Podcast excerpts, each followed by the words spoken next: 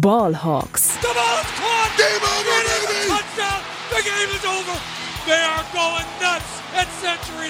Hey und herzlich willkommen zum offiziellen Podcast der German Seahawkers. Heute mit Max, Tobias und Henry. Einen wunderschönen guten Tag und herzlich willkommen zu einer weiteren Folge Ballhawks, dem offiziellen Podcast der German Seahawkers. Mein Name ist Max Brending und an meiner Seite heute, wie auch in unserer kürzlich veröffentlichten Sonderfolge, einmal der Henry Wohlfahrt. Moin. Und auf der anderen Seite Tobias Weil. Einen wunderschönen guten Tag zusammen. Ja, herzlich willkommen, ihr beiden. Wir haben heute die, die große Ehre, äh, über die Free Agency Needs zu sprechen. Und ich würde mal sagen, vor zwei, drei Wochen wäre das alles noch deutlich einfacher gewesen. Ähm, heute sind wir dann, haben, haben wir echt eine gewisse Herausforderung hier, die ganzen Faktoren mit einzuberechnen. Ähm, denn ja, es ist einiges passiert. Wir haben es, wie gesagt, schon in einer Sonderfolge besprochen. Russell Wilson wird nach Denver getradet und Bobby Wagner wurde von den Seahawks entlassen. Da werden wir jetzt nicht mehr allzu ausführlich drüber sprechen, also über den Trade und die Entlassung an sich. Das wird natürlich gleich nochmal Thema sein. Aber wer dazu jetzt nochmal eine direkte Reaktion quasi haben möchte, der darf sich gerne unsere letzte äh, Sonderfolge anschauen mit dem äh, kreativen Namen Wilson. ja.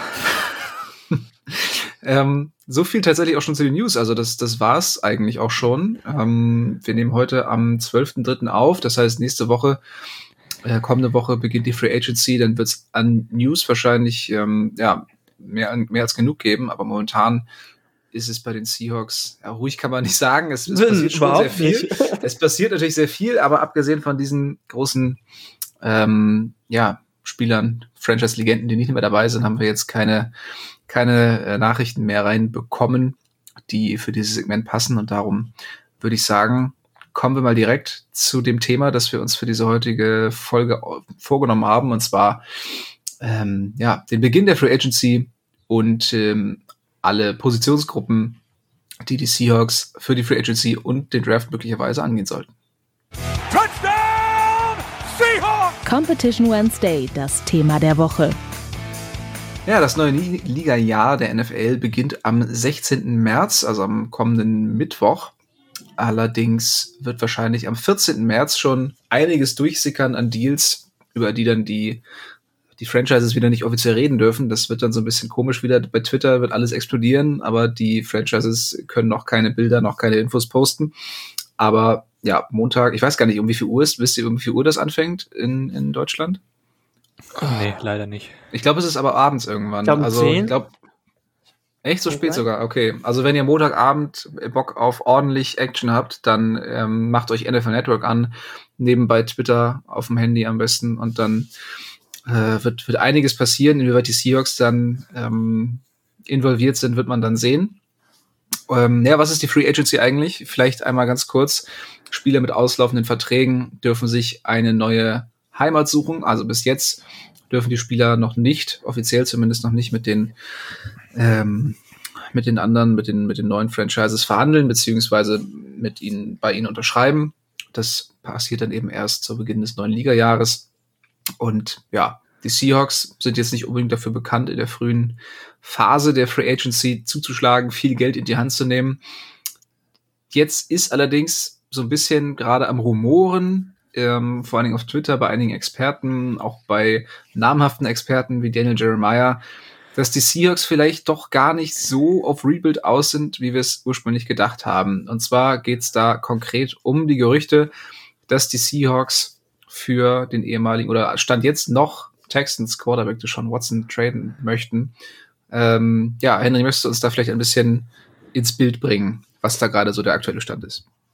Ja, also gestern äh, gab es eben eine gerichtliche Entscheidung, äh, so wie ich es äh, vernommen habe, ähm, dass es jetzt nur noch Zivilklagen gegen Deshaun Watson gibt. Also er wird definitiv nicht ins Gefängnis kommen. Die, die Anklagen wurden sozusagen von staatlicher Seite fallen gelassen ähm, weil es eben äh, keine ausreichenden Beweise gibt. Ähm, also was jetzt noch passieren kann äh, aus äh, justizieller Sicht ist einfach nur, dass es um Schadensersatz gehen könnte. Also Deshaun Watson ist äh, seit gestern sozusagen jetzt ein freier Mann äh, mehr oder minder. Und äh, ja, die Trade-Gerüchte äh, werden jetzt äh, in den nächsten Wochen, äh, nee, nächsten Wochen nicht, in den nächsten Tagen äh, ähm, sehr ja, Fahrt aufnehmen und auch schon jetzt gestern auf Twitter, Seahawks sind da so das Team, das äh, ja so am stärksten mit Watson sogar in Verbindung gebracht wurde. Er hat ja auch eine No-Trade-Klausel. Äh, ich weiß nicht, was kann man noch dazu sagen? Jetzt nur mal aus dieser, aus dieser gerichtlichen Sicht. Äh, da ist es halt so, dass da dieser moralische Aspekt mit reinkommt. Äh, ich weiß nicht, da könnt ihr jetzt auch noch kurz eure Text zu abgeben. Ja, also du hast es gesagt, er wurde äh, von der staatlichen Seite freigesprochen. Die Frauen, die ihn beschuldigen, sie ähm, belästigt zu haben, ähm, die können zivilrechtlich weiter gegen Watson vorgehen. Aber da geht es dann, ja, wie, wie du bereits gesagt hast, eben nur um, äh, um, um Geldsummen, die eventuell noch ähm, er, erklagt werden können. Aber ja, das heißt jetzt natürlich, dass, dass ähm, die Gefahr nicht mehr besteht, dass er wirklich ins Gefängnis kommt. Was aber passieren kann, ist, dass die NFL ihn aufgrund des ganzen Trubels und aufgrund von Verletzungen von NFL-internen Regeln, auch bezogen auf moralische Aspekte, ähm, sperren kann für, weiß ich nicht, vier Spiele, für sechs Spiele, vielleicht dass es länger dauert, ist unwahrscheinlich, aber äh, theoretisch hat die NFL da alles in der Hand. Also die NFL ist nicht an ähm, an gerichtliche Entscheidungen gebunden. Die NFL äh, darf da durchaus auch Selbstjustiz üben. Das hat man auch zum Beispiel bei Ezekiel Elliott gesehen, der auch nicht schuldig gesprochen wurde, von der NFL dann aber trotzdem für sechs Spiele gesperrt wurde, als es bei ihm, ich glaube, Domestic Violence ähm, Anklagen gab. Das heißt, die NFL ist durchaus in der Lage, da trotzdem noch was zu tun. Sollte aber, glaube ich, nicht unbedingt dafür sorgen, dass Watson jetzt weniger interessant wird für die Teams, weil rein sportlich ist es in seiner Prime für mich ein Top 5 Quarterback. Ähm, von daher wird er da sicherlich einen großen Markt haben. Ich glaube, die Teams, die Interesse an ihm haben, werden sich da jetzt auch nicht groß von irgendwelchen moralischen Verfehlungen abschrecken lassen. Dafür kennen wir die NFL einfach zu gut. Da werden eben auch Spieler wie Tyreek Hill oder Adrian Peterson immer wieder gesigned, auch wenn man weiß, dass sie in der Vergangenheit ähm, ja, sich, sich Sachen schuldig gemacht haben. Äh, Kareem Hunt, auch ein gutes Beispiel. Alvin Kamara jetzt auch wieder in der Schlägerei verwickelt, hat einen Typ ins Krankenhaus reif geprügelt. Der wird sicherlich auch zur neuen Saison weiterhin für die Saints auflaufen, vielleicht von NFL für ein paar Spiele gesperrt werden, aber spätestens Mitte der Saison wird sich da keiner mehr dran erinnern. Das ja, heißt, ich habe mich jetzt schon nicht halt, mehr dran erinnert. Genau, ja. die NFL ist halt, was das angeht, immer sehr kurzlebig. Und die Dimension von Deshaun Watson ist natürlich nochmal eine andere, weil du eben wirklich 20, ich glaube über 20 Frauen hast. 22 die, Frauen, die da, ja, jetzt auch die, genau, die 22 laufen haben, genau. Ja, 22 Frauen, die, ähm, ich glaube, alle im, im Massagebereich tätig sind, oder? Sind es alle aus dem Bereich? Auf jeden Fall ein ja, Großteil. Physio, Massage, sowas, genau. Ja. Genau, und die dann eben alle ähm, hervorbringen, dass Deshaun Watson dann entweder irgendwie übergriffig gewesen sein soll während der Massagen, dass er irgendwie in einer Art und Weise ähm, ja sich äh, un, unzüglich verhalten hat. Ähm, ganz genau, ganz genau Details hat man hat man jetzt nicht so, aber ähm, in irgendeiner Weise äh, gibt halt dann diese 22 Frauen und ähm, klar, einerseits kann man jetzt sagen, wieso? Er wurde doch freigesprochen, alles gut. Damit macht man sich, glaube ich, ziemlich einfach, weil nur weil es nicht genügend Beweise gibt, heißt es nicht, dass er unschuldig ist. Andererseits kann man auch nicht sagen, okay, es sind 22 Frauen, irgendeine davon wird schon recht haben, also muss er schuldig sein, weil es gibt immer noch eine Unschuldsvermutung. Aber es ist für mich halt wirklich schwierig zu glauben, dass wirklich ja, alle Frauen da irgendeinen Quatsch erzählen. Also von mir aus lassen ein paar dabei sein, die irgendwie Trittbrettfahrerinnen sind und, und versuchen da auch irgendwie Profit rauszuschlagen. Ähm, weiß man auch nicht, also will ich auch keinem unterstellen, aber selbst wenn es so sein sollte, dass es von mir aus fünf Frauen sind, die, bei denen nichts passiert ist und die dann sagen, ach komm, da könnte man vielleicht ein bisschen Geld machen, dann hast du immer noch über zehn, ähm, 15, 16, 17 Frauen, bei denen es dann eben nicht so ist. Also es ist halt mega schwierig, das einzuschätzen, ähm, weil man natürlich überhaupt keinen kein Insight in die Richtung hat. Ähm, für Beweise hat es nicht gereicht, wie man jetzt erfahren hat durch den Freispruch. Aber das heißt für mich eben dann auch noch nicht, dass er eine unbelastete Person ist und ähm, ja, das muss ja, man halt also, immer so ein bisschen im Hinterkopf behalten. Was ich da auch noch gerne anfügen würde, sind halt eben auch unabhängig voneinander die Frauen gewesen, die dann eben diese Klagen mit, nach, nach, nach, mit der Zeit erhoben haben und bei dieser moralische Aspekt, über die sportliche müssen wir, glaube ich, gar nicht reden, dass das ein extrem attraktiver Quarterback ist. Wir hatten es ja gerade noch im Vorgespräch drüber. Du hast auch gerade gesagt, Max, noch, dass ja, seit äh, Mahomes oder seit in den letzten fünf bis sieben Jahren ist, kommt nach Mahomes dann schon Watson als ja der nächstbeste Quarterback, der da rausgekommen ist in die NFL. Ich meine, der ist 26 und ist eigentlich ein garantierter Top 5 Quarterback. Da müssen wir nicht drüber reden. Aber diesen moralischen Aspekt, da tue ich mich bei so einem Trade halt selber extrem schwer weil du hast auch gerade schon gesagt, klar, die Unschuldsvermutung gilt, aber diese Sexual Assaults, das ist so ein unheimlich heikles Thema, finde ich, und ich hätte da wirklich auch ein, ein mulmiges Gefühl bei. Man tut ihm da von der von der Perspektive dieser Gerichtsentscheidung zwar, zwar Unrecht, wenn man ihm dann äh, pauschal unterstellt, dass er tatsächlich schuldig ist. Aber dieses Thema, das ist wirklich generell auch in der NFL unerträglich, weil bei diesen Sexual Assaults äh, ist es halt so, dass unzähligen Frauen, jetzt auch abseits von, von dieser, von dieser NFL-Welt, generell bei diesem Thema, signifikant öfter als Männern einfach Unrecht getan wird. Also viele von diesen Fällen, die landen ja sowieso erst gar nicht vor Gericht. Und äh, das ist halt ein extrem großes Problem allgemein in unserer Gesellschaft, nicht nur in den USA, sondern auf der ganzen Welt. Ähm, und du hast jetzt halt auch dieses Problem dieser Delikte unter vier Augen, wo, wo eben keine Beweise äh, auf beiden Seiten genau, vorhanden sind, ja. die dann das eben deswegen ja. nicht erfolgt wer äh, verfolgt werden. Deswegen, man tut sich da wirklich extrem, extrem schwer. man muss da wirklich ja. sehr differenziert vorgehen, weil das auch wirklich extrem vielschichtig ist. Ja, ich meine, rein logisch betrachtet ist es natürlich auch einfach schwierig, Beweise für, für irgendwas aufzubringen, was in einem kleinen Massageraum passiert ist, in dem sich dann zwei Personen ähm, aufhalten zu dem Zeitpunkt. Du kannst ja nicht irgendwie Kameras installieren ähm, in einem Raum, in dem Leute massiert werden. Das wäre ja ein, ein, rieser, ein riesiger Skandal, äh, was Privatrechte angeht, was ähm, Datenschutz angeht, etc.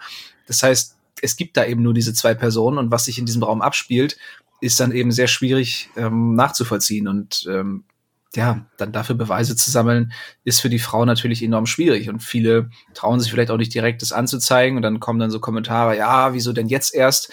Manche brauchen dann halt einfach eine Weile, um sich dann, um den Mut quasi zu finden und ja. ähm, das dann eben auch anzuzeigen. Vielleicht reicht es dann ja auch, dass die eine Frau angefangen hat. Ne? Eine hat dann angefangen und dann dachten die anderen, ach krass, bei der ist es auch. Ja gut, dann kann ich mich ja jetzt auch mal hier melden, weil bei mir war es genauso ähm, die vielleicht nicht diesen Mut aufbringen konnten, die erste zu sein und den Stein ins Rollen zu bringen. Und dann ja, kam aber eben diese erste Anklage und dann ähm, ja, kamen kam einige nach. Und äh, ist, wie gesagt, eine sehr tricky Geschichte. Ähm, betrifft die Seahawks jetzt halt in die Richtung, weil die ähm, ja, weil die Gerüchte sich, sich eben vermehren, dass die Seahawks da auch drin sein könnten in diesem, äh, in diesem Trade geboten.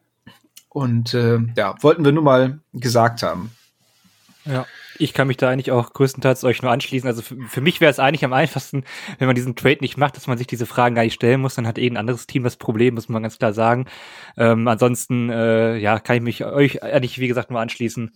Äh, sportlich wäre das dann, also es ist halt die Frage, wie, also wenn man jetzt denkt, dass Pete Cavill, glaube ich, nächstes Jahr nicht versucht, irgendwie in die Playoffs zu kommen, dann, dann kennt man, glaube ich, Pete Cavill auch nicht richtig. Und ich glaube, Watson gibt ihm halt irgendwie realistisch die Chance, dass man irgendwie mit dem Quarterback äh, eklatante Schwächen im Team vielleicht wieder überspielen kann. Und deswegen äh, ist es so typisch Seahawks, die sind natürlich äh, an solchen Sachen immer irgendwie dran, um mal zu gucken, was so geht. Also egal, ob es jetzt, also geht es nicht nur darum, dass er eventuell straffällig ist oder nicht, sondern man versucht halt irgendwie immer das Beste sportlich hinzukriegen und dass man dann auch auf Watson Auge wirft. Und das ist natürlich jetzt durch den Wilson-Trade äh, irgendwie alles so naheliegend. Deswegen muss man auch, glaube ich, diese Gerüchte noch ein bisschen Vorsicht nehmen. Es sind halt einfach zu viele Quellen mittlerweile, die das irgendwie sagen, dass man da dran wäre. Ähm, ja, aber er gibt halt sportlich äh, den Seahawks die beste Chance nächstes Jahr. Ansonsten, äh, ja, hoffe ich einfach nicht, dass es dazu kommt und ich würde jetzt auch nicht meine Anhängerschaft da irgendwie äh, abgeben oder sowas äh, und, und aufgeben, nur weil ein ja, Spieler das ins Team kommt, weil ich meine, äh, ich habe mich ja den Seahawks irgendwie verschrieben, also diesem, diesem Club dann und nicht äh, bestimmten Spielern. Und äh, man sagt immer so äh, lapidar, dass der Club ist größer als jeder Spieler und das ist halt nun mal im Endeffekt auch so. Und, und ja. äh, ich, ich kann jetzt nicht äh, aufgrund der Front Office Entscheidung sagen, so jetzt bin ich kein Seahawks Fan mehr. Es ist natürlich deutlich einfacher, einem Wilson jetzt zuzujubeln, als jetzt beispielsweise äh, Deshaun Watson aktuell oder sagen wir mal so, letztes Jahr, als Adrian Peterson äh, gesigned wurde, war für mich auch äh, nicht so einfach. Dass ja. ich dachte, so, muss man Oder das jetzt Jan Reed damals, Jan Reed vor ja. ein paar Jahren hatte auch äh, eine ganz komische Geschichte, dass er irgendwie äh, was war das, äh, in ein Hotelzimmer oder irgendwie Tür eingetreten hat und eine Frau da irgendwie sich drin versteckt hat. Also das waren auch ganz komische Sachen und trotzdem haben wir nicht aufgehört, Seahawks-Fans zu sein. Also ja. ich kann es total verstehen, dass es einem dann schwer fällt, so einer ja. Franchise zuzujubeln, vor allen Dingen, weil der Quarterback natürlich immer noch mal das Aushängeschild ist. Und es ist natürlich ein Riesenunterschied, ob du so einen absoluten Saubermann wie Russell Wilson äh, auf Quarterback stehen hast oder dann eben einen, ja, mit möglichen Verbrechen befleckten Deshaun Watson. Aber ich glaube, wir drei sind uns relativ einig, dass wir auch, mhm. falls dieser Trade zustande kommen sollte, nach wie vor hier sitzen werden und über die Seahawks sprechen. Ähm, auch wenn wir alle nicht besonders äh, froh drüber wären ähm, und jetzt auch alle, glaube ich, eher hoffen, dass es nicht passiert. Aber ja, wie gesagt, wir wollten nur mal. Ja, ist glaube ich auch bei Frank Clark damals so gewesen und ich äh, erinnere mich halt, also das wird immer wieder hochgeholt, dieser Ausschnitt, dass John Schneider, glaube ich, vor etlichen Jahren gesagt hat, dass solche Spieler halt nicht in Frage kommen, die ja, äh, irgendwie ja. was auf dem äh, Kerbholz haben. Und das ist halt dann auch das Problem, wenn man sich so übermoralisch darstellt.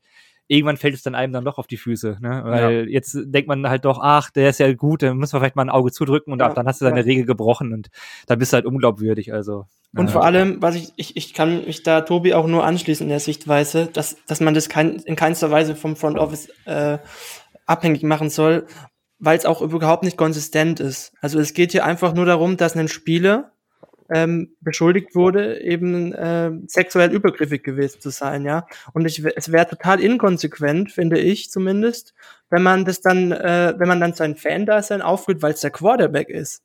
Ich finde, mhm. das, das wird den anderen Frauen dann nicht gerecht, die zum Beispiel, äh, wenn du, wenn du jetzt Fälle anschaust wie Antonio Brown, äh, Kareem Hunt, Tariq Hill, you name it, ja, wenn du davon dann nicht dein Fan-Dasein sozusagen abhängig machst, ist es das gleiche Thema, ja. Und ich finde das in letzter Konsequenz dann äh, nicht richtig zu sagen, nur weil es der Quarterback ist, ja, weil es sind immer noch Gewalttätigkeiten gegen, gegen Frauen, ganz einfach am Ende des Tages, ja. Und davon dann dein Fan-Dasein abzumachen, äh, abhängig zu machen, finde ich persönlich sehr, sehr schwierig. Man wird auch in der NFL nicht mehr glücklich. ja, ich wollte sagen, da müsstest du, müsstest du irgendwie eine Liste mal, ich glaube, das habe hab ich bei Twitter vorhin gelesen, dass irgendjemand mal versuchen wollte, eine Liste aufzustellen von, äh, von, von Franchises, bei denen sowas noch nicht passiert ist. Also ja, ist es ist halt, es ist einfach. Es ist traurig ohne Ende, aber ja, es ist halt ja, immer so. Ja, absolut. Und, und wir können, ja. wir, was wir machen können, ist einfach das dann out zu callen und zu kritisieren, ja. Aber genau. es wäre halt total inkonsequent. Augen, Augen, Augen offen halten, nicht wegsehen, sondern solche Sachen immer wieder benennen.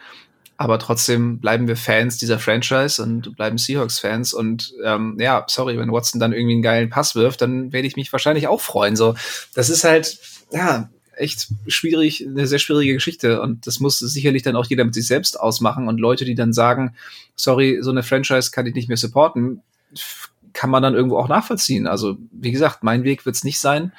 Aber ich, ich würde auch niemanden dafür irgendwie äh, verurteilen, weil jeder muss halt mit seinem moralischen Kompass irgendwie so, ja, so vorgehen, wie er, äh, wie er das mit sich ausmachen kann. Und ähm, ja, am Ende muss es dann eben jeder für sich entscheiden.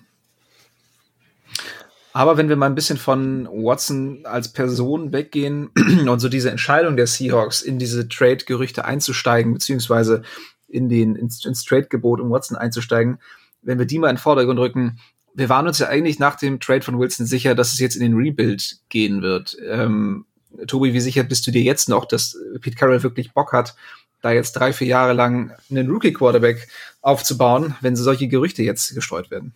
Ja, das ist es nämlich. Also für, für mich, ich habe, wir haben uns jetzt, äh, wir gehen ja auch in die Teammeets gleich und für mich ist eigentlich so, wir hatten eigentlich, ich weiß nicht, wie viel ich jetzt schon verraten habe, aber eigentlich eine Top 5 gemacht. Ich hätte auch lecker eine Top 9 machen können an Positionsgruppen, wo man irgendwie auch noch mal nachbessern könnte, weil das immer noch nicht wirklich gut ist. Sowohl in Spitze als auch in Breite. Und ähm, ja, es hängt für mich dann alles an, an dieser Personalie Deshaun Watson oder halt auch, ob man in der Free Agency einen anderen äh, Veteran irgendwie signed.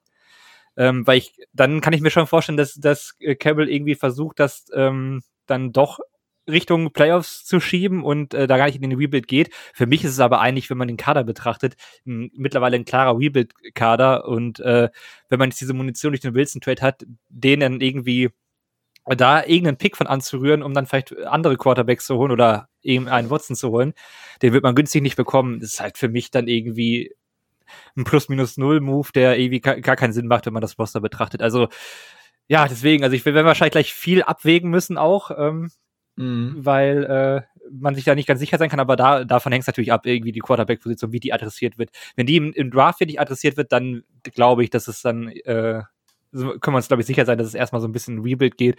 Beziehungsweise, ähm, ja, always compete, ne? Ich denke auch, ich denke auch dann wieder die Saison nicht abschenken wollen. Also ja. dann sind sie sich wahrscheinlich mit dem Quarterback so sicher oder haben sich so in den verliebt, dass, dass sie gesagt haben, ja, dafür können wir auch Wilson traden und, und wir haben da einen, der vielleicht nächstes Jahr dann ready ist.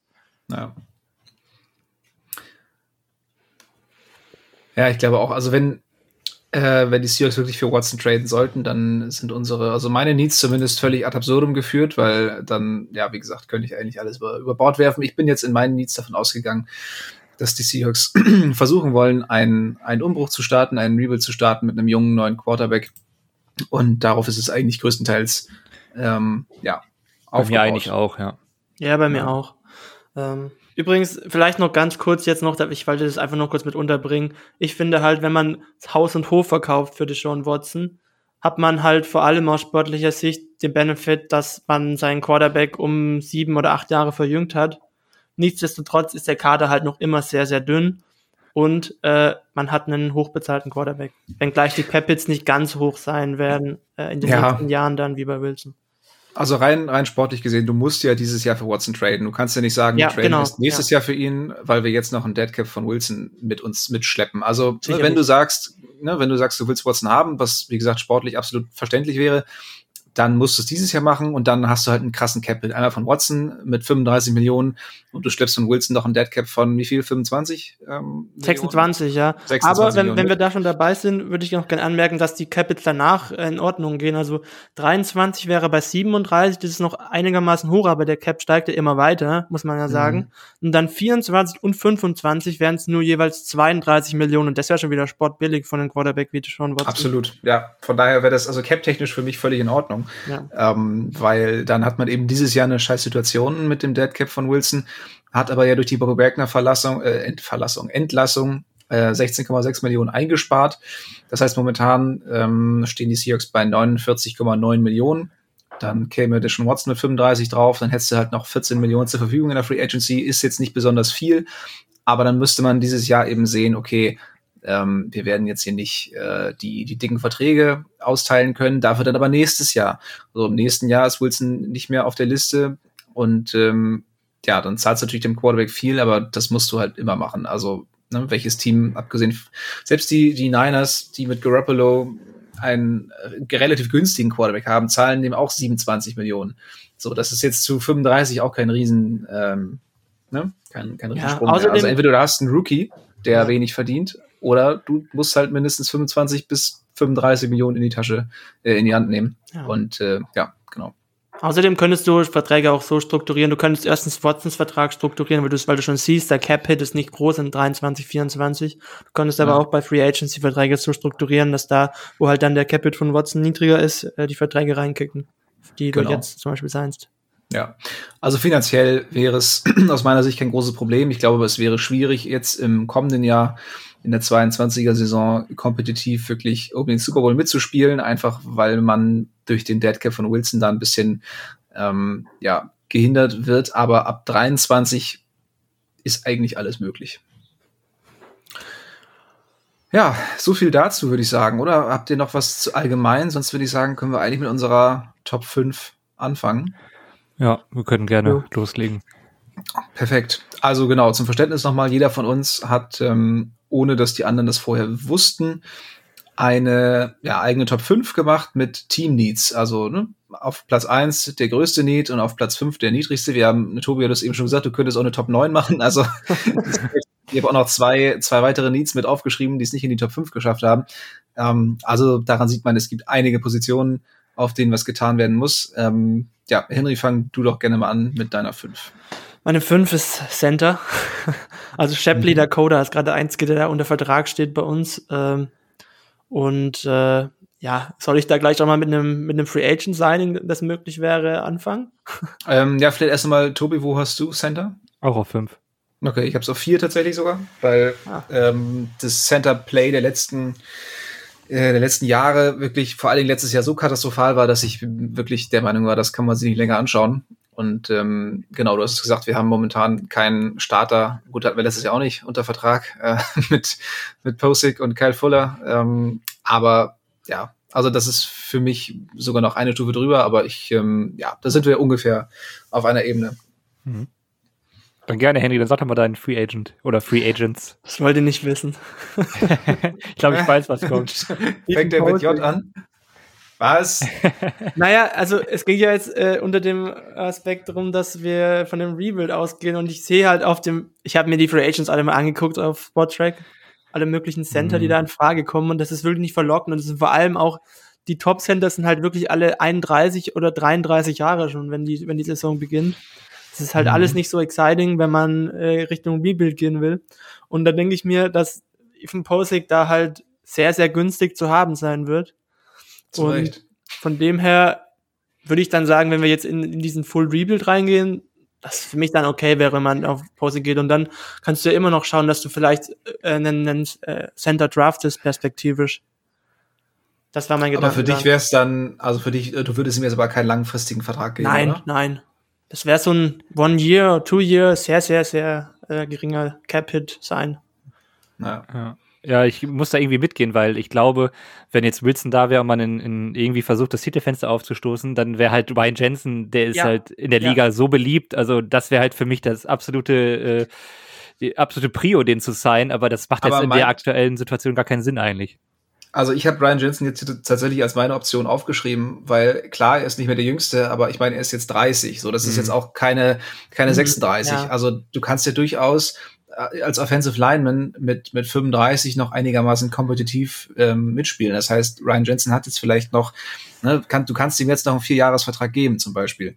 Und in vier Jahren, ähm, finde ich, sollte man in der Lage sein, so ein Rebuild auch einzuleiten ja, dann, und äh, umzusetzen. Ja, schon, da hast du schon auf jeden Fall einen Punkt. Also ich verstehe auf jeden Fall auch da deinen Gedanken, ja. Max. Also 30, genau, ich habe auch geguckt, auch die anderen Center, die da irgendwie zu, zur Auswahl standen, entweder haben die gefühlt überhaupt kein Step of Center gespielt, also die Liste war etwas verwirrend.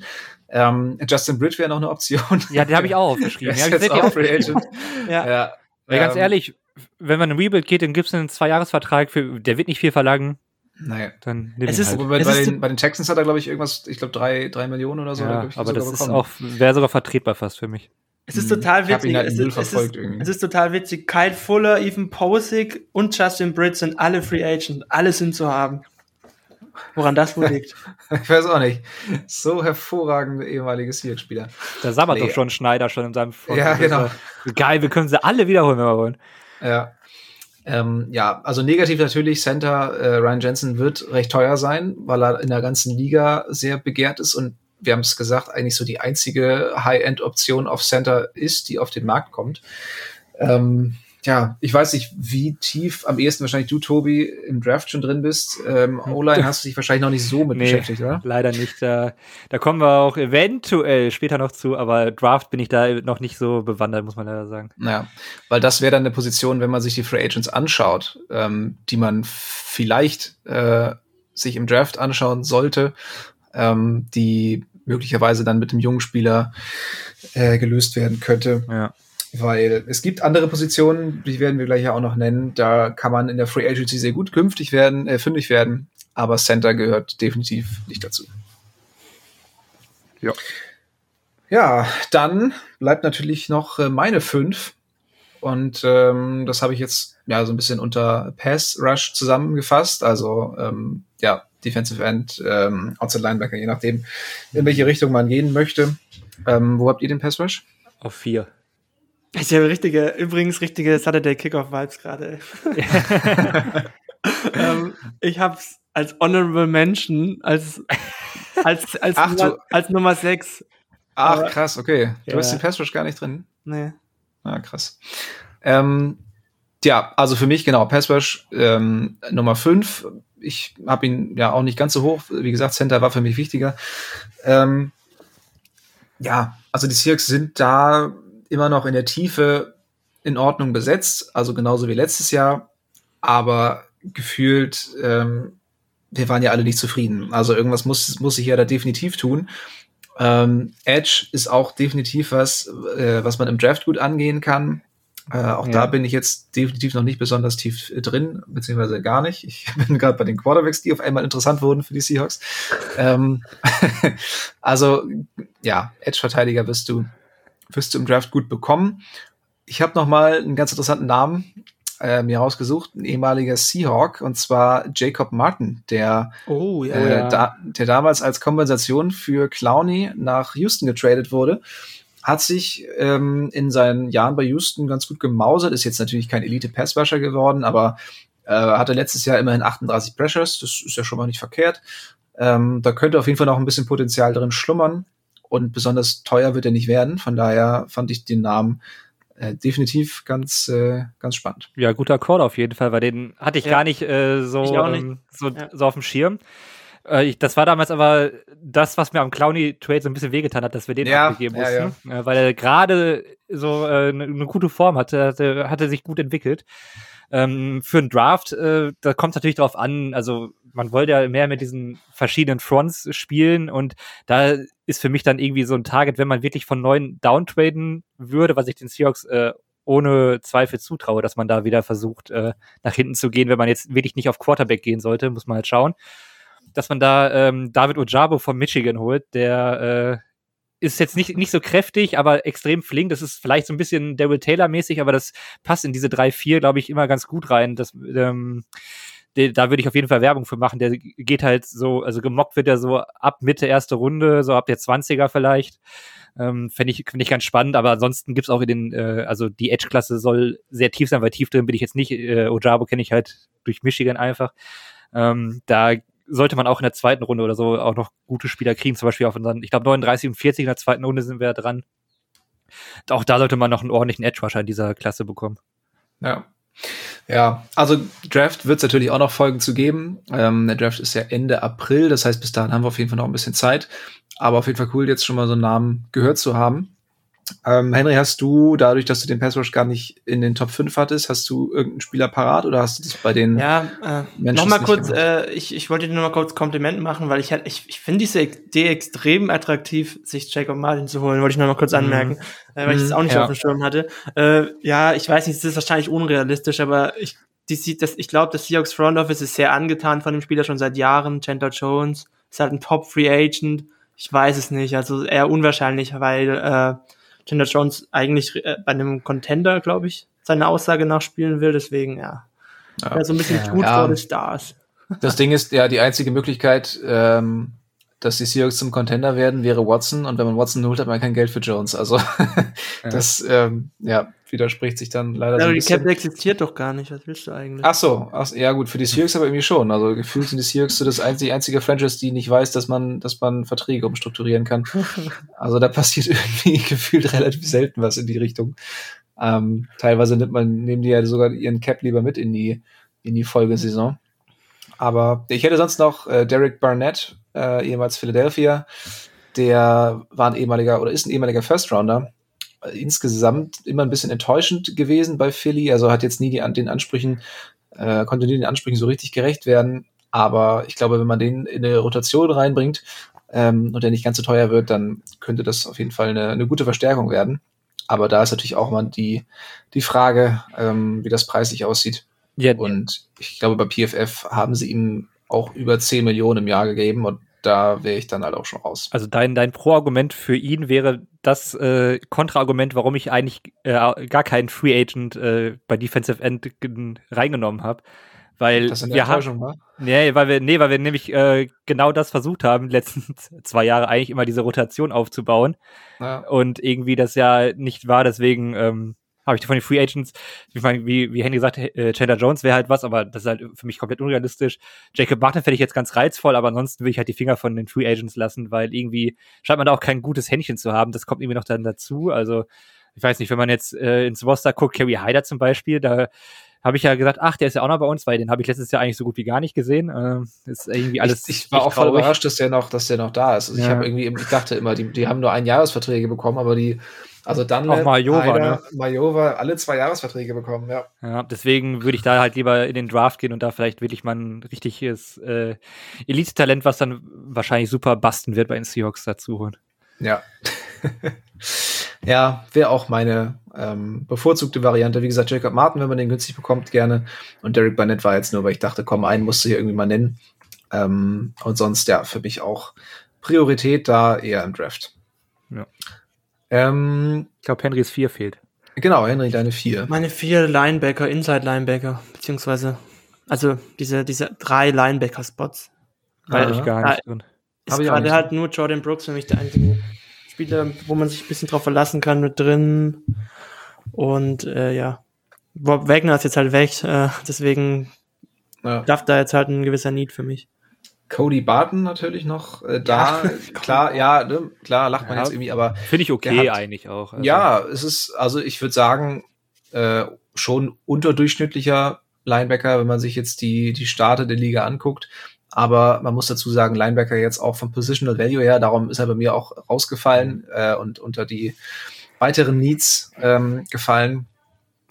Ja, Bei mir ebenso. ist, ist, ist sicherlich eine Position, die du irgendwie ähm, bedecken musst. Aber wenn ich jetzt mich entscheiden müsste, ob ich hier einen guten Passrusher, in einen guten Passrusher investiere Mhm, oder klar, klar. die, die Offensive Line Stärke, dann äh, würde Linebacker bei mir halt ein bisschen hinten, hinten rüberfallen. Ja. Mhm. Ja, vielleicht noch kurz, ich habe ich hab noch zwei Spieler, die da vielleicht in Frage kämen, weil ihr habt euch ja wahrscheinlich nichts dazu aufgeschrieben ähm, als mögliche Free Agents. Äh, einmal Devontae Campbell, der hat eine sehr gute Mhm. Saison bei den Packers gespielt. Und Leighton Van Der Esch vielleicht. Ist auch Mhm. ein relativ junger Linebacker noch. Ja. Ja, was Ja, mit spannend KJ Wright eigentlich? Cage, Stimmt. Ah, das ist Stimmt, da haben wir sogar drüber geredet Ja. noch. Ja.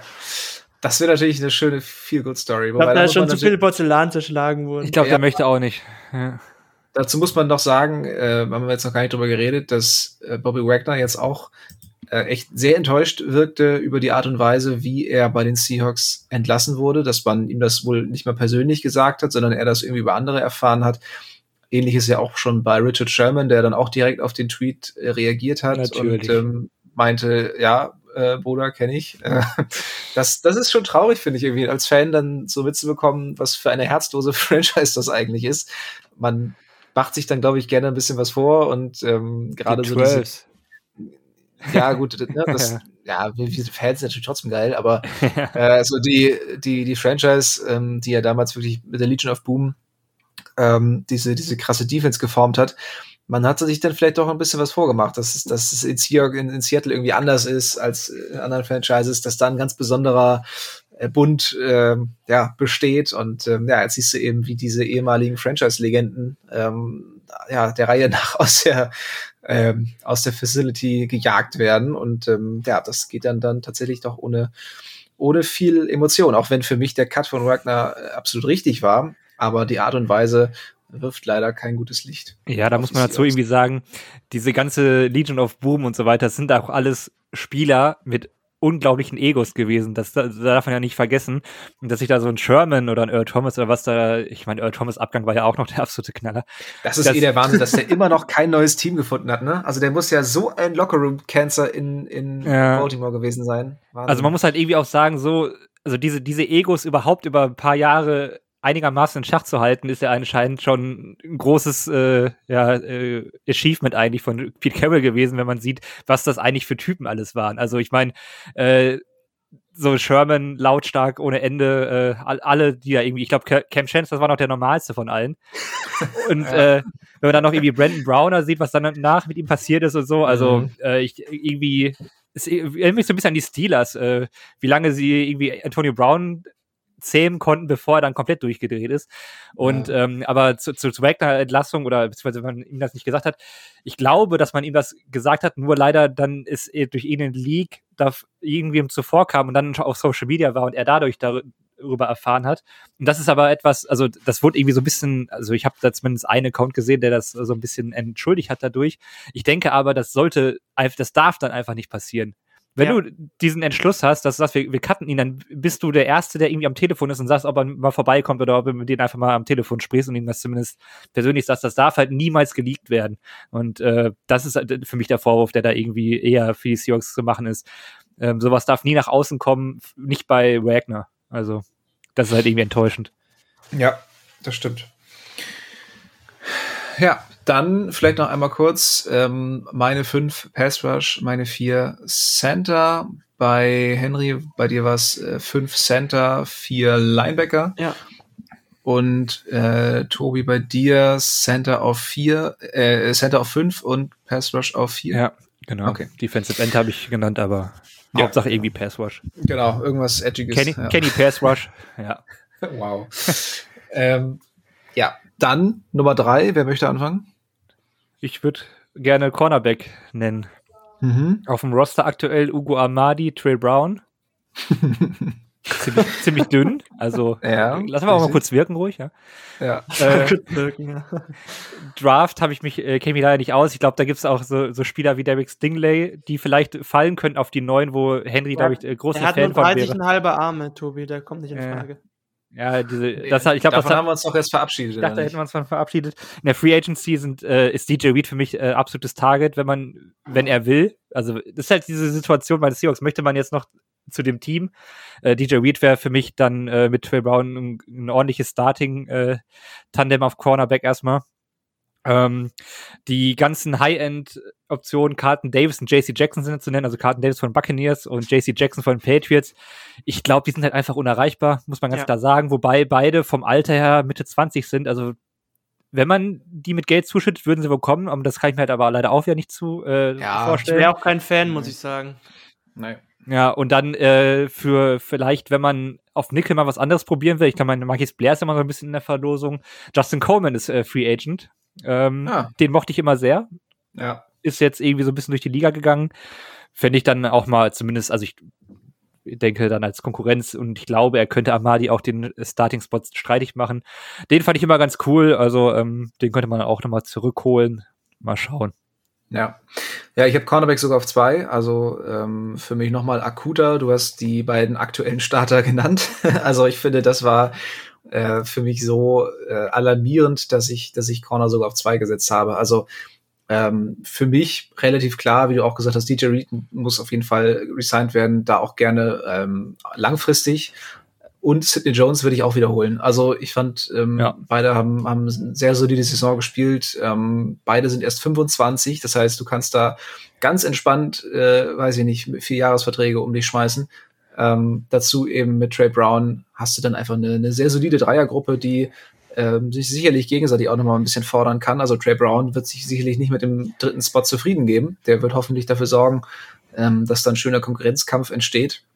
Und dann ähm, sieht die Welt auch schon wieder besser aus, wenn man ähm, mit den beiden resignen könnte. Aber für mich aktuell tatsächlich auf, auf Platz zwei, einfach wenn man auf beiden Seiten, ähm, klar, Trey Brown, ich war Fan, aber du musst auch mal schauen, wie er von der Verletzung wiederkommt.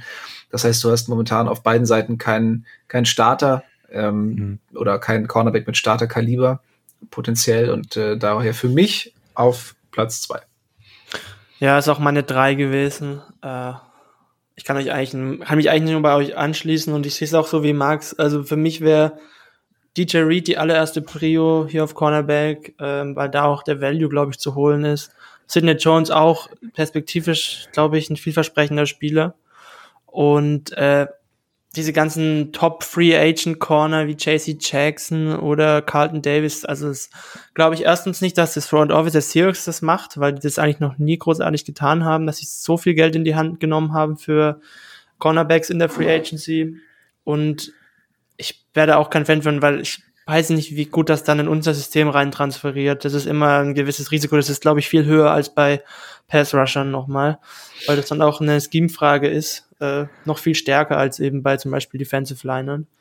Ähm, weiß nicht, vielleicht auch noch so Spieler wie Eli Apple, wo man halt Oh. guckt, wie sich sein Markt entwickelt. Ja, ähm, ja, ansonsten mal schauen. Da hat man mit Train Brown, wie gesagt, ja noch äh, einen, einen äh, vielversprechenden äh, jungen Spieler in der Hinterhand. Ile Red Apple Flowers ist auch irgendwie so ein bisschen, oh Gott, Ile Apple ist auch ein bisschen Meme geworden irgendwie. Ähm, vor allen Dingen, also spätestens seit dem Super Bowl davor, also gefühlt keiner mag den, äh, Mhm. von den Spielern auch. Also der wurde so dermaßen fertig gemacht, äh, nachdem er da irgendwie im, im Super Bowl Cooper Cup hat entwischen lassen, weil der wohl vorher auch ordentlich am Trash-Talken war mit einigen Leuten, auch, ich glaube, gegen Tyreek Hill oder so. Also äh, ich weiß nicht, was genau der falsch gemacht hat, aber ähm, irgendwie kommt er nicht besonders gut weg in der NFL-Community. Ähm, ja, also wir sind ja alle relativ nah beieinander. Ihr beiden habt Corner auf drei, ich auf zwei. Das heißt, ähm, meine drei wird eure zwei sein. Offensive Tackle. Ja. Ja. Dann, äh, Tobi, magst du Oh, ein bisschen was erzählen? ungerne, weil diese Gruppe auch total schlecht aussieht. Also auf dem Roster aktuell ist Dawn Forsythe und Jake Cohen. Ich, äh, irre ich mich da? Nein, ne? Also, kommt hin, Mm, ja. ja, Ja. und das ist natürlich irgendwie für ein, es ist eigentlich für ein Rebuild sogar ganz, ganz cool, aber danach ist halt gar nichts mehr da. Und äh, da, da geht's halt dann genauso weiter, wenn man in ein Rebuild geht. Duane Brown ist dann für mich einer, den man da auf gar keinen Fall dazu holen sollte wieder. Sonst wäre es für mich irgendwie der klarste Kandidat gewesen, den man da irgendwie wieder unter Vertrag nehmen sollte. Ähm, ja, Brandon Shell ist Free Agent. Wäre ich sogar zugeneigt, ihm vielleicht nochmal einen Vertrag zu geben. Jamarco Jones ist Free Agent, dass man ihn für die Tiefe dazu holt. Wird auch nicht viel kosten. Ja, und äh, ich, das ist eigentlich schon. Ja, Jermaine Ifedi hätte ich noch rausgeschrieben. Ach, Weil ich mir denke, so, ach, es ist, es ist auch wirklich scheißegal. Also, ich, ich glaube, da, da sollte man auch eher in den Draft gehen. alle, alle Zuhörer gerade Ja. am, am, am Weinen, glaube ich. Ja, Hat er das gerade wirklich gesagt? Ja, ich fürchte schon. Ja, wahrscheinlich schon. Ja, ich, ich äh, habe ihn jetzt bei, den- bei den Bears nicht groß verfolgt. Er hat wohl eine, äh, laut PFF zumindest eine ordentliche Saison gespielt. Und ich denke mir dann halt, es ist okay für so, für so ein Rebuild und, und äh, wer weiß, vielleicht glänzt er ein bisschen mehr, wenn er nicht irgendwie Wilson auch noch hinterher rennen muss, der über seine Seite die Pocket ausbricht und dann äh, er noch, noch döver aussieht als sowieso schon. Aber das sind halt für mich alles. Also sind halt irgendwie, Stattdessen muss er dann Deshaun Watson hinterherlaufen, der aus der Pocket ausbricht. ja, oder halt Malik Willis und der ist halt so schnell, da ist er egal. Ja, da kommt die Fede eh nicht hinterher. Ja, stimmt. und auch sonst keiner. Also, ja, das wäre halt für mich dann irgendwie so, so naheliegend, dass man irgendwie doch mal so im, im eigenen Teich so ein bisschen rumfischt. Äh, vielleicht sind da auch die, also die Tackle-Klasse auch noch keinen großen Insight von mir selbst und ich glaube auch, dass Soll, glaube ich, ganz gut die sein. soll auch äh, relativ gut sein, ja. Also Ja. da könnte man auch eher über den Draft gehen dann. Ähm, ja. und ja, Foresight entwickeln und, und Curran, also wenn das irgendwie Der möglich ist oder vert zu vertreten ist, dann müssen die beiden halt irgendwie Snaps sehen, ne?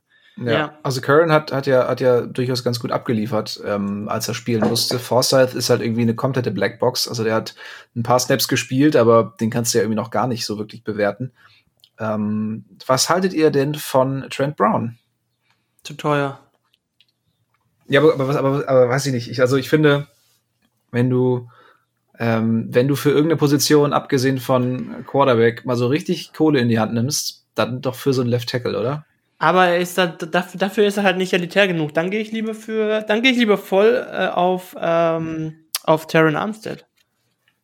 Ja, aber der ist schon zwei Jahre älter. Ja, aber Trent wie gesagt, ist- die Tackles können locker bis 30. 35 spielen. Äh, von dem her hätte ich damit dann auch wieder kein Problem, muss ich sagen. Naja. Den hast du dann Brown ist halt erst Jahre- 29, so das, also so diese, diese magische zwei äh, da vorne, die, die, die lächelt mich so an, als Ja, ich, als aber- ich aber die Trent- Trent Brown- durchgegangen bin. Trent Brown ist nicht auf dem elitären Niveau wie, wie ein Terran Armstead. Nee, das stimmt, wird aber auch günstiger werden als ein Armstead, glaube ich. Also Ja, klar wird auch teuer, aber ich glaube, Armstead wird dann noch mal ganz neue, in ganz neue Sphären vorstoßen, was, ähm, was, was O-Line-Money angeht. Also weiß ich, ob er an Trent Williams rankommen wird, aber ist allzu weit weg wird es nicht sein. Und Trent Brown, Er ist solide. ähm, er ist solide. ja, Überdurchschnittlich guter Tackle. Ja. Also, ja, Tobi, was meinst du? Zu teuer oder Optionen? Da habe ich jetzt irgendwie wirklich mal keinen Take zu, muss ich sagen. Okay. Ähm, Der Brown war, der hat, der hat, der hat, glaube mehrere gute Saisons für die Patriots gespielt. Dann haben sie ihn für sehr, viel- äh, für sehr viel Kohle an die Raiders verloren. Da hat er dann tatsächlich gar nicht so, äh, so gut gespielt. Sie haben dann, sind ihn wieder losgeworden, haben ihn zurückgetradet an die Patriots. Und da hat er dann wieder eine gute, also jetzt keine elitäre, aber eine gute Saison gespielt. Darum weiß ich tatsächlich nicht, ob der jetzt so mega teuer werden würde. Aber ja, ist natürlich die Frage, worüber spricht man hier, wenn man, wenn man sagt teuer oder mega teuer. Äh, ich weiß nicht. Ich habe noch, ich habe noch einen Kandidaten, der vielleicht ein bisschen unterm Radar läuft. Mhm. Äh, Joseph Noteboom von den Los Angeles Rams. Der war ja. weitestgehend Backup, hat aber 2020 auf Left Tackle gestartet, so wie ich es verstanden habe, weil Ridworth da verletzt war. Also der hat, ich habe es gerade vor mir, 2020 520 Snaps auf Left Tackle gespielt, 376 Pass-Blocking Snaps und hat eine Pass-Blocking Grade von 76,7 gehabt. Äh, 21 hat er dann wieder weniger Snaps gesehen, war dann wieder Backup, hat aber schon beide Positionen gespielt. Er hat sowohl auf Left Tackle 90 Snaps gespielt, auf Right Tackle 60 Snaps und hat auch insgesamt bei seinen insgesamt äh, 174 offensiven Snaps eine Grade von 76, 70er Runblock, 76er Passblocking Grade gehabt. 2019 mhm. ist er laut PFF nicht so gut unterwegs gewesen, hat aber auch kaum gespielt. Ja, doch, da ja, hat er auch. Das ist auch schon ewig her.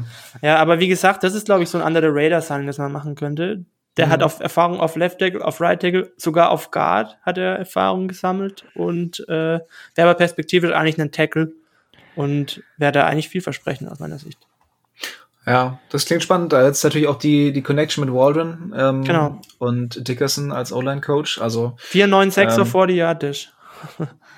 Ja, das ist nicht verkehrt. Zu ja. Dickerson hätte ich einen Take, also wie ich es gelesen habe, zumindest als er, er war doch vorher bei den Rams O-Line-Coach auch, ne? Oder bin ich mhm. da jetzt komplett auf dem falschen Dampfer?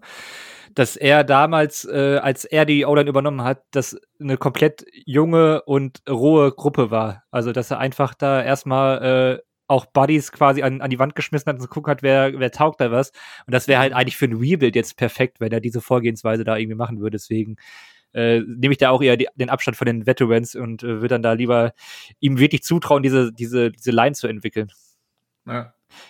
Weil zum Beispiel ja. auch hier auf Guard, also die haben wir jetzt ja gar nicht drin, aber Roger Saffold von den Titans ist jetzt aktuell äh, auch Free Agent. Der war damals auch bei den Rams. Ähm, hat da immer, also fand ich immer eine, eine, einer der besseren Guards, vor allem in der Division. Aber ja. der ist jetzt halt 33 und ich denke auch deswegen, da gab's, ich glaube, da gab es ja schon mal so, so, ein, äh, so ein Gerücht zu irgendwie, ob man das nicht machen sollte oder so, aber ich glaube, das ist halt dann 33 ist der schon. Ja. Ah, krass. Den habe ich, ich damals bei, bei Madden 17 habe ich den immer geholt, weil er, äh, weil er damals auch so ein vielversprechendes Talent war. Ja, aber. Ja, deswegen, also sowas werden, wird da wahrscheinlich nicht passieren. Wir werden auch älter.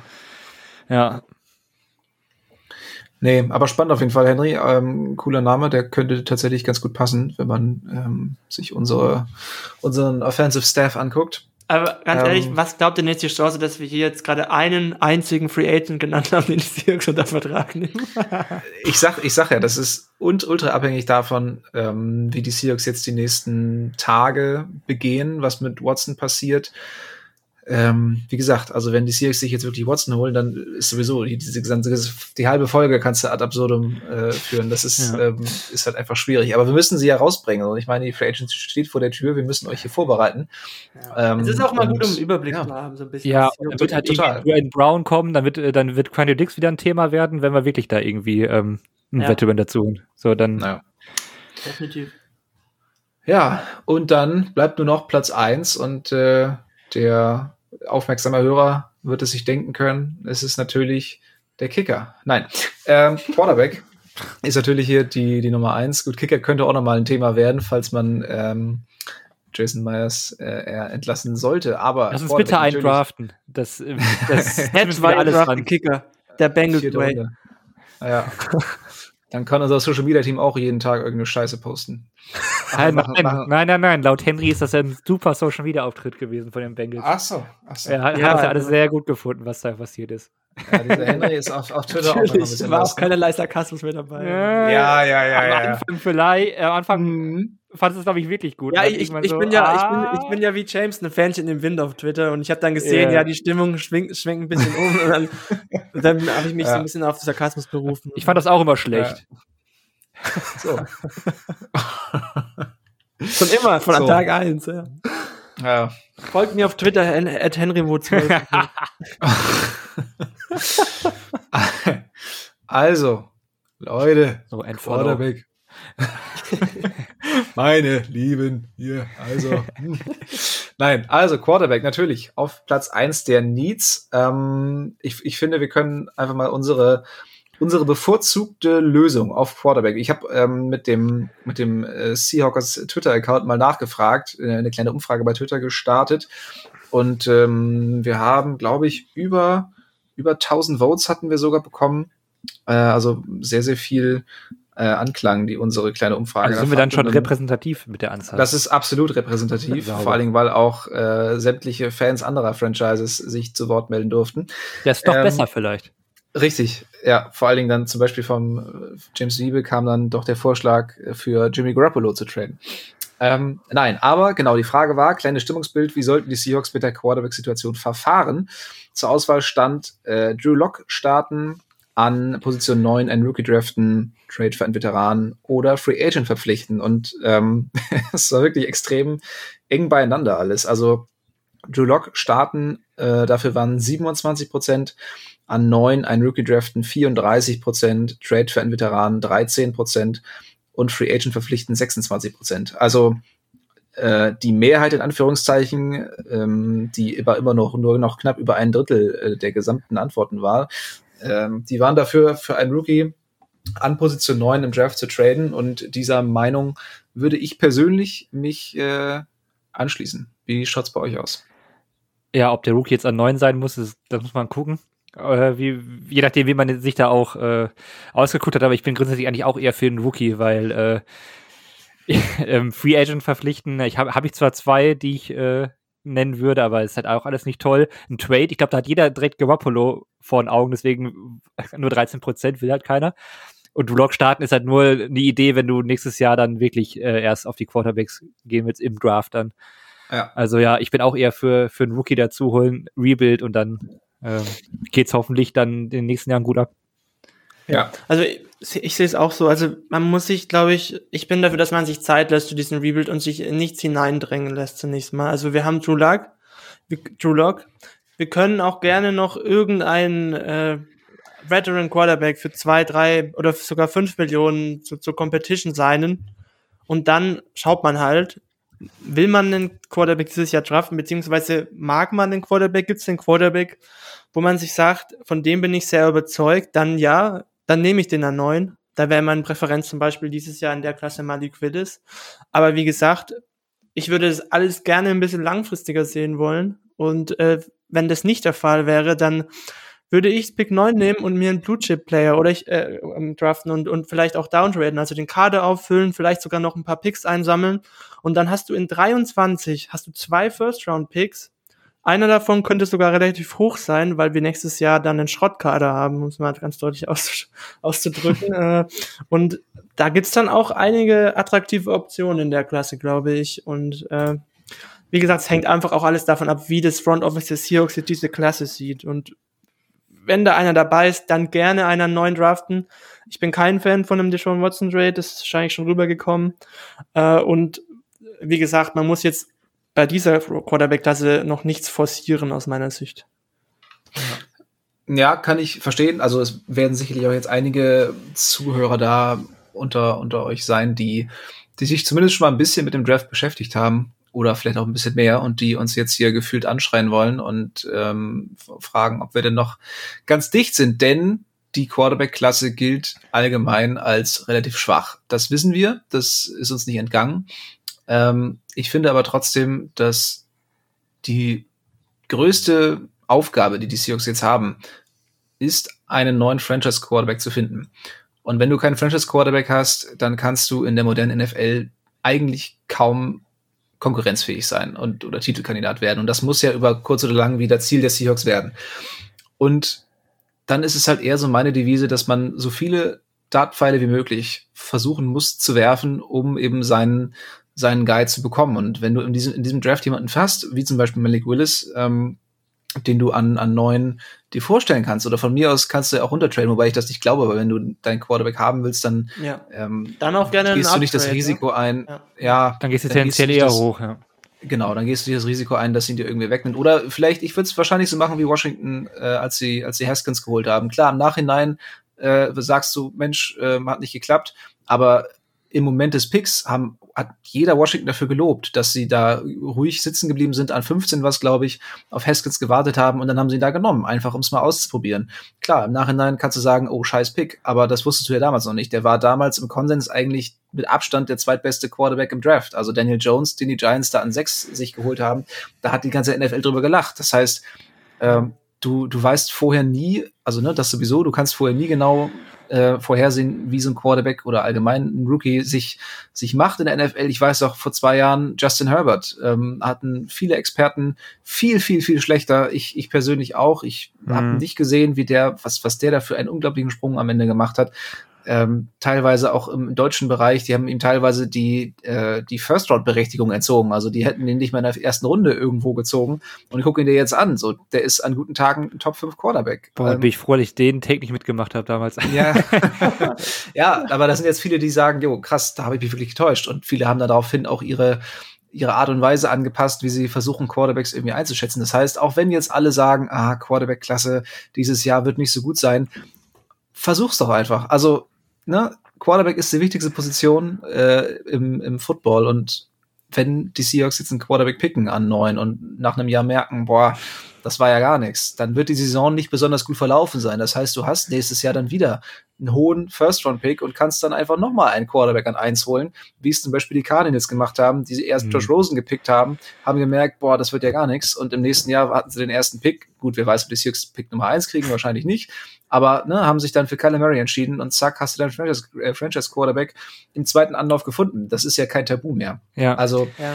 ich finde es ich einfach enorm wichtig, diese Position möglichst ja, aggressiv anzugehen. Ja, ich hätte jetzt eigentlich auch äh, genau das mit dem Cardinals-Beispiel gebracht. Ich musste bei Josh Rosen immer daran denken, wie er in seinem ersten Spiel gegen die Seahawks ja gestartet ist und auf dem Boden lag und äh, Wagner an ihm vorbei und er nimmt so die Hand, weil er gehofft hat, Wagner hebt ihn auf, aber Wagner lässt einfach die Hand weg und lässt ihn da liegen. Das fand ich damals so toll, so willkommen in der NFL-Moment, Rookie. Ah, das war herrlich. Äh, kommt mir gerade so äh, in der ganzen, äh, ja, mit der ganzen Wagner-Geschichte und Rosen ja. schön vor die Augen. Jetzt, jetzt ist, jetzt ist Wagner Josh Rosen und Wagner und die Seahawks sind Wagner damals. Ja. nee, ähm, also ich, kann, ich, ich gehe da voll mit. Also wenn Quarterback aggressiv angehen und selbst wenn die Klasse schlecht ist, ne? Also wir reden jetzt zum Beispiel bei Willis von einem Prospect, was jetzt vielleicht dieses Jahr, weil die Klasse schlecht ist, trotzdem in den Top 10 gehen wird einfach weil er die Tools mitbringt. Aber ja. man muss auch dazu sagen, jetzt so Josh Allen oder Patrick Mahomes, Mahomes ging irgendwann in der Zehner-Region. Mhm, ähm, ja. In den Picks. Und auch erst durch einen, durch einen Uptrade von den Chiefs. Ja, damals. und Lamar Jackson ging Ende erster Runde. Äh, Josh, Josh Allen, ja. wo, wo, ging der? Das war das wahrscheinlich unser äh, Teilzeit. Äh, Der ging an sechs. Der ging an sechs, der ging relativ früh, aber der war auch in der ganzen Pre-Diskussion. Da hieß es dann auch so, ja, ist das überhaupt alles erste Runde oder so? Und ja. du siehst ja dann, dass äh, Quarterbacks mit gewissen Tools und äh, die brauchst du halt in der NFL nun mal. Also für mich ist halt ähm, eine reine, reiner Pocket Passer irgendwie auch keine große Option mehr, muss man ganz klar sagen. Ähm, das rechtfertigen kann. Und ich glaube, Willis ist dann ist ein sehr, sehr rohes Prospekt, aber der ist der einzige, wo ich genau das machen würde wo ich den dann auch an neuen nehmen würde. Ich mag aber auch Kenny Pickett, der hat natürlich als Prospect irgendwie seine Schwächen, sprich, der ist relativ alt, wobei ich das immer bei Quarterbacks auch immer eine komische Diskussion finde, weil ich denke, ja, du hast auch letztes Jahr Eskridge so abgefeiert und der ist jetzt auch schon quasi Rentner. Also ja, ist ja für mich eine komische Diskussion, wenn ein Quarterback bis 35 locker spielen kann und jetzt, jetzt, jetzt draft ich ihn mit 24 nicht, weil er ein altes Prospect ist, äh, dann hast du elf Jahre Quarterback, wenn es gut läuft. Also ich bitte ja. dich, ne? Also ist halt irgendwie alles so ein bisschen, ja, keine Ahnung. Und äh, wer, wer jetzt irgendwie zehn Jahre in der NFL nach vorne planen will, der hat sowieso einiges falsch gemacht. Also ja. ähm, das, das kann, kann man von mir aus, also das kann man total vertreten, finde ich, durch den Positional Value, dass du die, dann auch in einer vermeintlich schwächeren Klasse einen Quarterback nimmst und wer weiß, was da daraus wird und dann nächstes Jahr gehst du halt nochmal dran. Das ist doch gar kein, ist doch nicht schlimm. Also ja. dann ja. sollte man aber auch nicht dann irgendwie, also auch dieses Gejammer muss einfach mal aufhören. Wenn man jetzt einen Quarterback nimmt und der ist es halt nicht, dann ist er es halt nicht. Aber dann kann man es ja immer noch probieren. Weil da gibt es ja auch welche, die dann sagen, ich weiß nicht, man muss den Quarterback dann über einen Rookie-Deal komplett ausprobieren. Nein, muss man gar nicht. Also naja. du kannst nach zwei Jahren wahrscheinlich schon sagen, was, was das äh, werden wird oder in welcher Range er sich bewegt. Und dann trennst du dich halt von dem oder lässt ihn auf der Bank und holst da was Neues zu. Also. Ja. Und bei, gerade bei Quarterback-Evaluierung man, ich kritisiere auch, oder ich bin generell ja nicht so ein großer Fan von, von Uptrades, weil NFL-Teams halt overconfident sind, dass sie den Spieler besser evaluieren als irgendwie der Konsens. Aber gerade bei so Quarterbacks, da lagen halt, lag halt dieser Konsens-Medien-Draft-Welt mindestens mal genauso falsch wie, wie die NFL-Teams in den letzten Jahren. Also, das war auch ein reiner Crapshoot, wenn du wenn du bedenkst, wo wo die Medien äh, NFL-Welt äh, zum Beispiel Leute wie Josh Allen, Patrick Mahomes oder Lamar Jackson gesehen hat. Also die ja. lagen da auch genauso falsch. Und klar, andererseits kannst du auch argumentieren, du, du solltest erstmal die Umstände äh, für den Quarterback irgendwie möglichst gut aussehen lassen, weil die Umstände halt einfach extrem wichtig sind. Also Quarterbacks, die in den letzten Jahren zu Teams gekommen sind, die schon eine gewisse Baseline hatten, die sahen natürlich viel besser aus als Quarterbacks, die dann in irgendwelchen Trash-Teams gekommen sind, die aber natürlich logischerweise relativ frühe Picks haben. Das heißt, ne, guck dir äh, Lawrence an letztes Jahr bei den Jaguars, das sah nicht schön aus. Ähm, das Team ist aber auch komplett Müll, so, ne? Oder die Jets mit Zach Wilson, so. Ist natürlich viel schwieriger als so ein Mac Jones, der bei den Patriots dann ähm, äh, startet, der sicherlich auch von, von vornherein, das wurde von vornherein ja gesagt, dass er wahrscheinlich den einfacheren Weg in die NFL hat, weil er einfach schon ein bisschen vom Kopf her ne, ein bisschen weiter ist, aber dafür eben äh, das Upside nicht mitbringt von einem, von Lawrence oder einem Wilson. Aber der hat auch einfach bessere Umstände gehabt ähm, bei, den, bei den Patriots. Der hatte einen extrem guten Coach, der hatte eine gefestigte Franchise, der hatte eine stabile O-Line, der hatte ein, ein sehr dominantes Laufspiel. Ähm, das, das sind dann eben viele Dinge, die, die sicherlich nicht schaden, äh, wenn ja, du als junger Quarterback unheimlich im Team rein. wichtig für junge Quarterbacks. Ja. Also das ja. ist das ist einfach was, Herbert, das ist ne? einfach eine Variable, die die man da die da gerne mal unter den Tisch fällt, die man die aber mit am wichtigsten ist. Ja, Justin Herbert zum Beispiel hat auch äh, in seinem, in seinem Rookie-Jahr ordentlich kassiert, ähm, weil die O-Line schrecklich war. So, im zweiten Jahr haben sie dann aber sowas von die Ressourcen da reingeballert und, äh, und er hat trotzdem aber besser als gespielt, sowieso schon. Muss man sagen. Genau, genau. Er hatte halt auch ne, mit, mit Keenan Allen, mit, ähm, äh, mit, mit, mit, äh, wie heißt es mit Vornamen? Äh, Williams. Ähm, Mike Williams. Mike Williams, genau. Ähm, äh, ein schönes Receiving Core hatte, ähm, ich glaube, ein Jahr hat er auch mit Hunter Henry zusammen gespielt, oder? Das erste Jahr? Ja. Genau, also ne, da, da hattest du halt einige äh, Puzzle, Puzzleteile schon. Austin Eckler, ein super Receiving Back. Also mit solchen Leuten kannst du natürlich viel besser dein erstes Jahr bestreiten als äh, ja, Trevor Lawrence mit äh, DJ Chark als Wide Receiver 1 und äh, LaVisca Chenault, der da irgendwie auch schön unter den Erwartungen zurückgeblieben ist. Also ich sag nur, es ist ne, klar auch verständlich, wenn du sagst, erstmal ein schönes Umfeld schaffen. Aber was bringt es dir, wenn du irgendwie über Jahre dein Team aufbaust und eine richtig geile Truppe hast und dann kriegst du aber einfach keinen Franchise-Quarterback hin? Und das ist doch ultra frustrierend, wenn du eigentlich alles hast, aber die wichtigste Position, die dich dann davon abhält, um den Super Bowl mitzuspielen, ist nicht besetzt. Ja. So, und dann mache ich es lieber andersrum, hol mir erst den, die wichtigste Position und dann kann ich vor allem die Offensive eben um den Quarterback herum aufbauen anstatt das Pferd irgendwie von hinten aufzuzäumen. Ja, und das sind halt auch die weichen Faktoren, die man da jetzt irgendwie von außen nicht sieht. Aber ich glaube, selbst wenn ein Rookie eine katastrophale Saison spielt oder beziehungsweise sehr schwere Umstände hat, dann ist auch viel Coaching, um ihn nicht durch eine schlechte Rookie-Saison, weil er, weiß nicht, jeden zweiten Spieltag, äh, jeden zweiten Spielzug auf die Fresse kriegt, dass er man ihn dadurch bricht. Also es ist halt dann irgendwie, ich weiß nicht, also starke Persönlichkeiten, also ich, Herbert schätze ich so ein, Bobo zum Beispiel auch.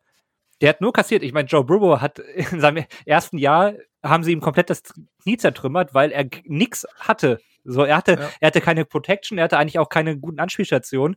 Dann, äh, also ich meine, gut, Higgins war dann schon da, aber hat sich rausgerissen, dann kriegt Protection er, hat er immer noch nicht. Protection ist immer noch wenig. Jetzt hat er aber mit Chase dann was und auf einmal funktioniert es bei ihm auch, obwohl er ein, äh, ein erstes Jahr hatte, wo er zwar gut gespielt hat, aber er hat halt nur, nur auf die Fresse bekommen. Es gibt auch Quarterbacks, die brechen dadurch, also Baker Mayfield beispielsweise, äh, war ja dann auch irgendwann total hektisch in der Pocket, egal wie gut die Protection war und ähm, hat sich irgendwie gefühlt nie davon erholt, selbst als dann die beiden Tackles äh, neu dazugekommen sind bei den Browns. Also ich weiß nicht, also man kann auch einen Quarterback in schlechtere Umstände draften, wenn du wirklich einen, einen charakterstarken Quarterback, und du brauchst ja auch einen charakterstarken Spieler auf dieser Position, dann bricht er dadurch nicht und dann kannst du auch nächstes Jahr ihm noch ein Umfeld schaffen und dann äh, im Idealfall schattet er dann durch.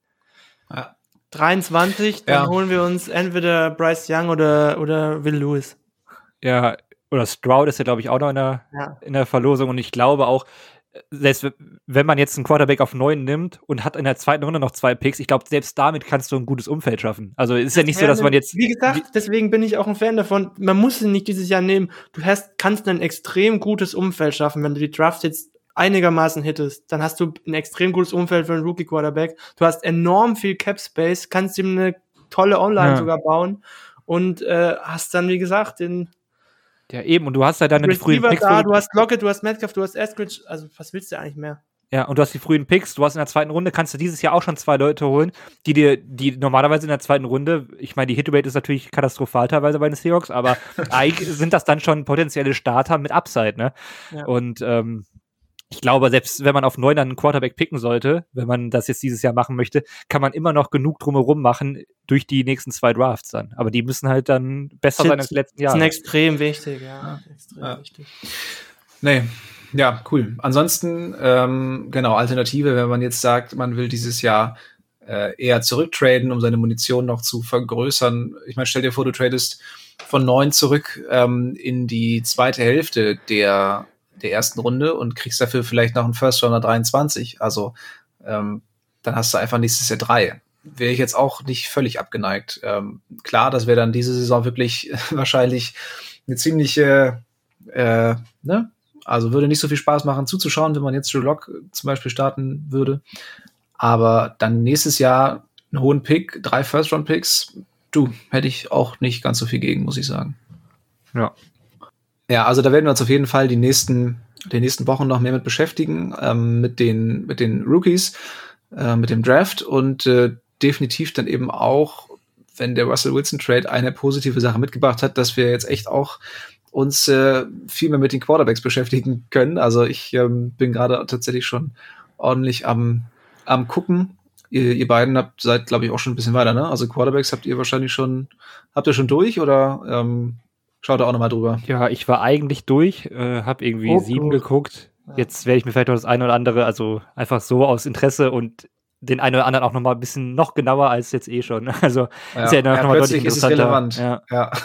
ich habe ich hab auch die ja, genau. sieben interessantesten Quarterbacks mir angeschaut. Der Rest ist eigentlich kannst du eigentlich jetzt vergessen als Franchise-Quarterback. Ja, normalerweise ja. stehe ich ja auch darauf, dann eh welche Mid-Round- oder Late-Round-Quarterbacks zu gucken in guten Klassen, weil die ja, ich meine, Dick Prescott oder so, Wilson war ja auch ein späterer Pick, aber das kannst du dieses Jahr eigentlich knicken. Also ah. da kannst du keinen Sleeper finden, weil eigentlich sind auch schon fast die Zweitrunden-Picks dann ewige Sleeper. Mehr oder weniger. ja. Wie hieß der eine noch von, äh, äh, warte, ich jetzt mir irgendwo, habe ich mir aufgeschrieben. Ähm, äh, hier, Bailey, Bailey Zappi ja. von Western Kentucky. Ja, der, der wäre auch auf der Liste bei sah, mir. Der sah, auch, der sah auch ganz witzig aus. Aber ähm, ja, wie gesagt, da reden wir auf jeden Fall zu einem späteren Zeitpunkt noch mit euch drüber. Ähm, habt ihr jetzt noch irgendwelche, irgendwelche Takes zu den, zu den Needs? Ansonsten würde ich es jetzt so langsam ähm, nee. abrappen. Ja, ja raps up. Bitte. Perfekt. Dann kommt nächste Woche, wahrscheinlich tendenziell eher Ende nächste Woche, ähm, eine, eine Recap der, der ersten Free Agency Woche. Je nachdem, wie viel passiert, wenn die Seahawks jetzt überhaupt nichts machen, dann können wir natürlich trotzdem eine Folge machen und darüber reden, dass die Seahawks nichts gemacht haben, aber natürlich spannender, wenn irgendwas Großes, irgendwas Interessantes passiert. Und ähm, genau, das wird dann Thema für die nächste Woche sein. Aber ihr fahrt natürlich auch alles auf unserem Social Media Kanälen. Richtig, richtig. Das auf jeden Fall. Wenn es vielleicht nicht so relevant ist, sondern nur kleinere Signings. Ja, ja. Genau. Und ich würde sagen, äh, wir bedanken uns bei euch ja. fürs Zuhören und äh, hoffen, wir konnten ein bisschen, bisschen Licht in die Free Agency bringen, ähm, euch ein bisschen äh, ja, Vorfreude auch auf den, auf den Draft schon mal vermittelt. Also wenn ihr Bock habt, ähm, vielleicht äh, wenn wir über die Quarterbacks reden, dann irgendwann schon ein bisschen Ahnung zu haben, dann äh, der Tipp auf jeden Fall, schaut euch gerne bei YouTube äh, ein paar Videos der Quarterbacks an, dann müsst ihr einfach nur den Namen eingeben und dann einfach ein Versus dahinter, also VS. Und dann bekommt ihr direkt ähm, ganz viele ganz viele Videos der Quarterbacks ähm, gegen verschiedenste Teams aus dem letzten Jahr mit sämtlichen Spielzügen. Das heißt, die Videos gehen meist so 10 bis 15 Minuten. Das heißt, ihr müsst euch nicht das ganze Spiel angucken, sondern habt dann wirklich nur die Plays des Quarterbacks einfach mal, äh, falls jemand da Interesse dran hat. Ja, und ich weiß nicht, ob das jetzt ein großer Fehler ist oder nicht, aber ansonsten schreibt mir einfach bei Twitter und wir können uns so gerne mal austauschen zu Quarterbacks oder generell der Draftklasse. Äh, at, in, at Inside Seahawks, äh, schreibt mir einfach mal an. Äh, ich hoffe, wenn es einer macht, reicht's. Wenn, wenn es aber mal tausend werden, was ich nicht glaube, dann äh, habe ich mir jetzt selbst ins Beigeschossen, aber ist so. ja, genau. Also entweder, entweder Tobi anschreiben, at Inside SH ohne die Vokale einfach, ne? Nee, ist äh, voll. Nee. Ach, hast du voll, hast ja. du geändert, oder was? Ja, ah, okay. ich warte noch auf die Klage der Seahawks, aber äh ja. Also der offizielle Inside Seahawks Kanal äh, von Tobi, dem könnt ihr genau gerne folgen und ihm schreiben. Ansonsten gerne auch äh, an unseren Account at SeahawksGER. Äh, da werden wir auch versuchen, eure Fragen zu beantworten. Und äh, falls wir was mal nicht wissen, äh, leiten wir die Frage natürlich auch an, direkt an Tobi weiter, unseren, unseren Draft-Guru hier. Genau. Perfekt, dann äh, wiederhole ich nochmal. Vielen Dank fürs Zuhören und wir verabschieden uns mit einem gemeinsamen Go Hawks. Go Hawks. Go Hawks. Touchdown Seahawks! Weitere Infos zu den German Seahawkers gibt's natürlich auch auf unserer Website unter germanseahawkers.com.